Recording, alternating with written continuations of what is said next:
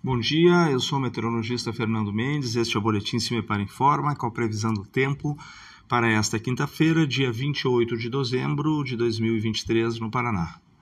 Bom, ainda teremos um dia com predomínio de sol entre a maioria das regiões do estado, e com isto, tendência de elevação das temperaturas é um pouco mais é, destacado.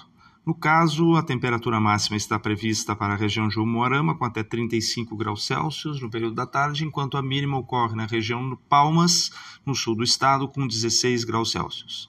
No site do CIMEPAR, tu encontra a previsão do tempo detalhada para cada município e região nos próximos 15 dias. www.cimepar.br. CIMEPAR, Tecnologia e Informações Ambientais.